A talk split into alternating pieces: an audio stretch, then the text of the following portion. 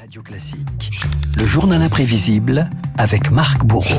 Marc, un anniversaire ce matin dans le journal imprévisible. L'ONG Greenpeace fête ses 50 ans d'existence, l'occasion de revenir sur un demi-siècle de combats, de sensibilisation, de manifestations choc pour défendre la planète. Oui, tout commence à Vancouver, Renault, au Canada. Ce 15 septembre 71, un petit groupe crée le collectif Don't Make a Wave Committee. Parmi les inspirations, deux figures historiques, Gandhi. I regard myself as a soldier, though a soldier of peace. Et Martin Luther King. Un mot d'ordre donc, l'opposition et la non-violence, concept qu'ils mettent en œuvre dès 71 donc dans leur lutte contre les essais nucléaires.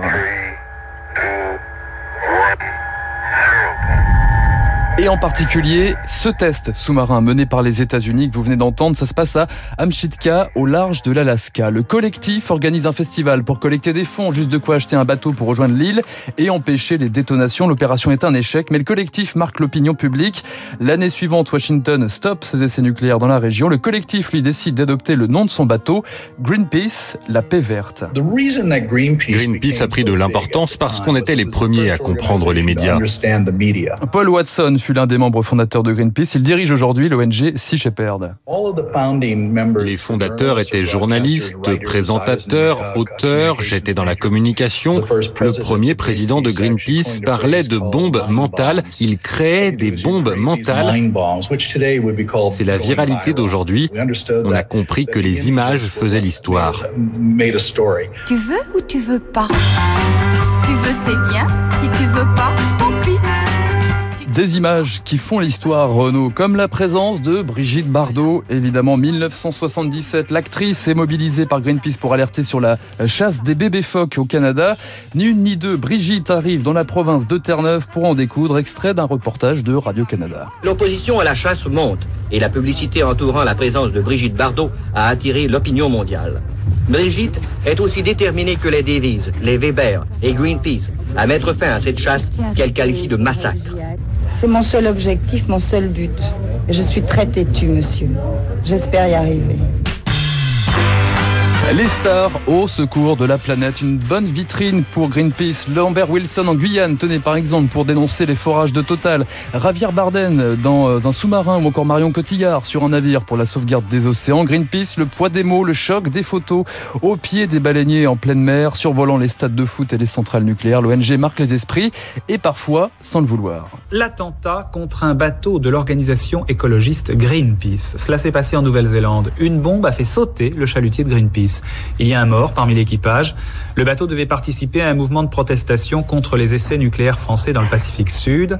La campagne de protestation a aussitôt été annulée. Mais qui en voulait au navire le Rainbow Warrior sur le port d'Auckland? Incroyable histoire de Barbouze. Ce 10 juillet 85, deux faux touristes suisses sont arrêtés, les époux Turange.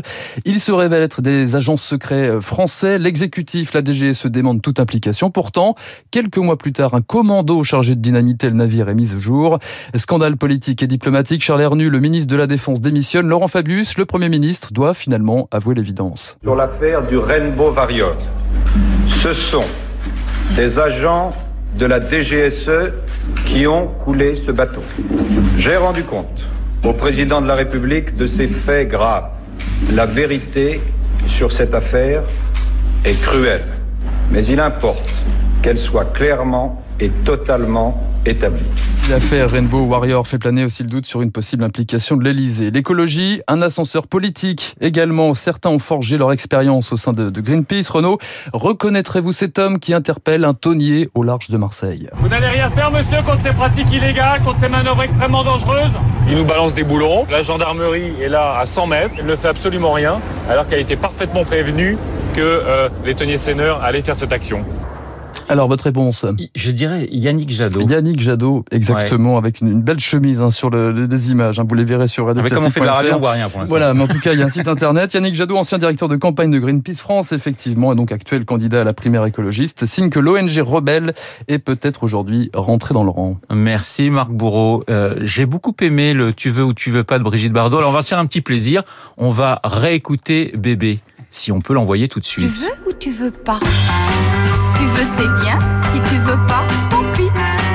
Si tu veux pas, j'en ferai pas une maladie. Oui, mais voilà, réponds-moi non ou bien oui. C'est comme ci ou comme ça. Brigitte Bardot qui écoute Radio Classique Eh ben, très on régulièrement.